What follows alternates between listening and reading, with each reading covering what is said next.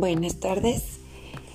Hoy en este día nubladito, con ganas de un buen café, una bebida caliente o un buen abrazo, eh, inicio este podcast. Estoy muy contenta de, de poder participar en esta actividad, pero lo más importante es que tengo ganas de reflexionar sobre lo que me gustaría platicar. Muchas de las ocasiones me, me frustro, me siento como encerrada por el hecho de detenerme y de reservarme mis comentarios. Entonces como que esta es una excelente ocasión para sacar lo que pienso.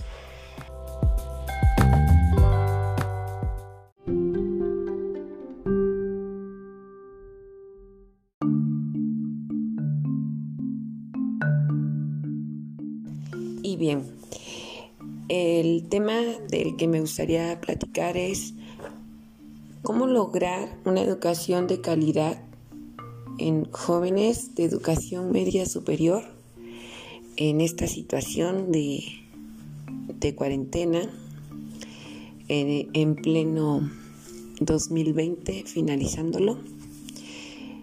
Pues para iniciar quisiera eh, retomar un poco la situación, contextualizar la situación en la que nos encontramos.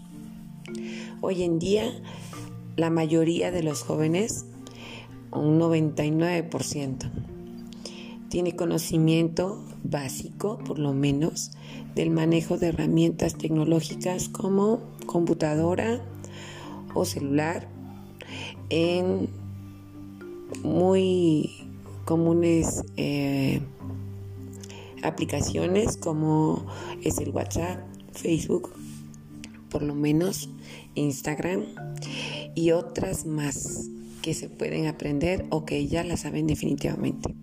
También tienen muchas habilidades para eh, jugar diferentes aplicaciones también, eh, pero enfocadas al entretenimiento meramente, eh, videojuegos de cualquier tipo o también eh, ver videos, ver películas, bajarlos. Entonces, en cuanto a conocimiento del manejo de las herramientas, yo considero que los chicos de entre los 14 a los 20 años tienen suficiente experiencia para decir o para suponer que pueden, pueden eh, tomar una educación a distancia. Ahora, si bien Estoy hablando de personas o de alumnos que se inscribieron a una escuela que no tenía como objetivo la educación a distancia, sino educación presencial. Y ahí, bueno, podría yo mencionar que es como el punto a favor y el único punto a favor que yo daría a estos jóvenes. Es decir, ellos estaban pensados y programados para asistir a una escuela en donde tenían que eh, tomar nota o en una clase mm, califiquemos como ordinaria. La cosa es que la situación cambió y ahora tenemos que evolucionar, tenemos que hacer nuevas cosas, tenemos que aprender nuevas herramientas, tenemos que manejar otros formatos y llegamos a lo virtual.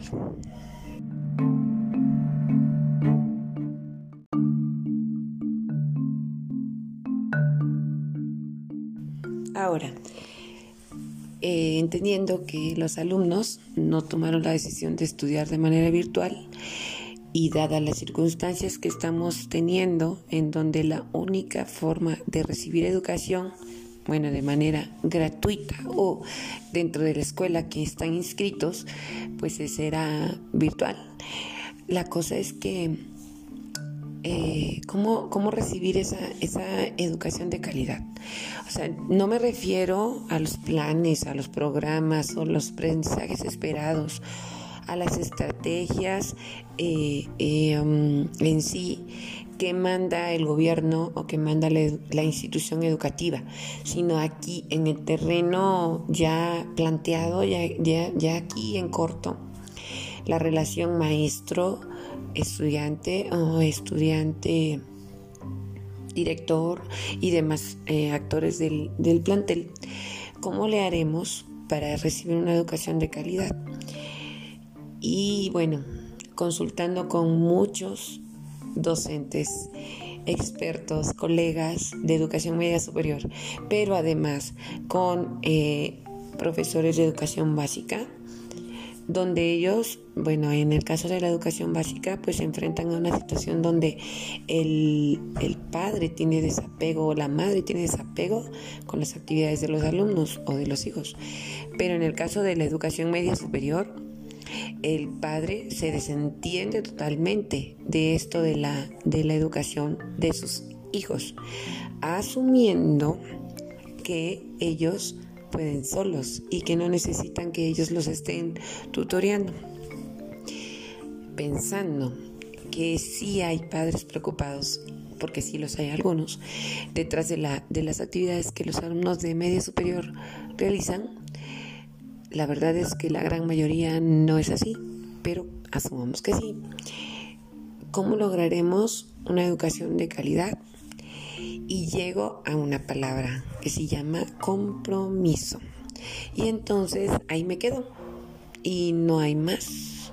O sea, el alumno tiene que buscar la forma, comprometerse con su propia educación para poder entender que él es el único héroe o el único villano que será capaz de sacar su bachillerato con éxito o fracasar en este día. Muchos de ellos en esta cuarentena decidieron comenzar a trabajar.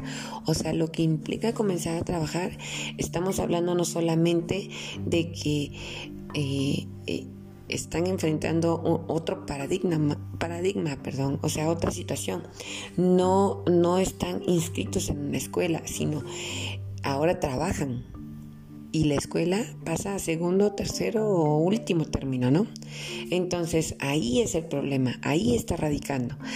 Eh, en que están dándole todo el, peso de sus decisiones al hecho de que están comenzando a trabajar, perciben dinero con la situación económica que se está viviendo, que definitivamente no pienso que sea nada agradable para ellos. La cosa es que si yo me decido trabajar, estoy asumiendo que tengo la habilidad de poder trabajar y de cumplir con las actividades que mis docentes me encomiendan. Eh, también debo entender que hay docentes que abusan de la situación, que pueden encargar hasta actividades de más, por así decirlo, o, pedir cosas que son difíciles o que implican mucho tiempo. Pero aún así, si estuviéramos en la escuela, tendrías que estar por lo menos seis horas, por lo menos seis horas al día en una escuela, que no son seis horas las que les dedicas a hacer las actividades. Entonces, sí, sí es como sopesar. Mmm, y me doy cuenta de que no, no hay de otra. O sea, es el compromiso y es la seriedad con la que cada alumno está tomando esta situación.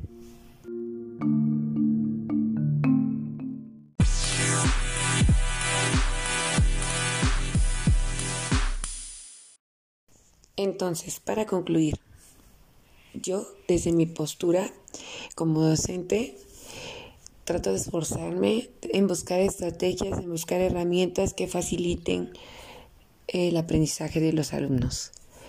Pero todo el esfuerzo que yo pueda realizar, el esfuerzo que puedan hacer sus padres, el esfuerzo que pueda hacer el director, el esfuerzo que puedan hacer los compañeros, el esfuerzo de toda la institución educativa que respalda mi escuela, no funciona si no está en la posibilidad del alumno asumir su rol de alumno, en este caso de pandemia, pero que está viviendo y que tiene que seguir viviendo. Y que al finalizar esta etapa de nuestra vida tendremos que aprender, pero ya cargados de nuevas herramientas.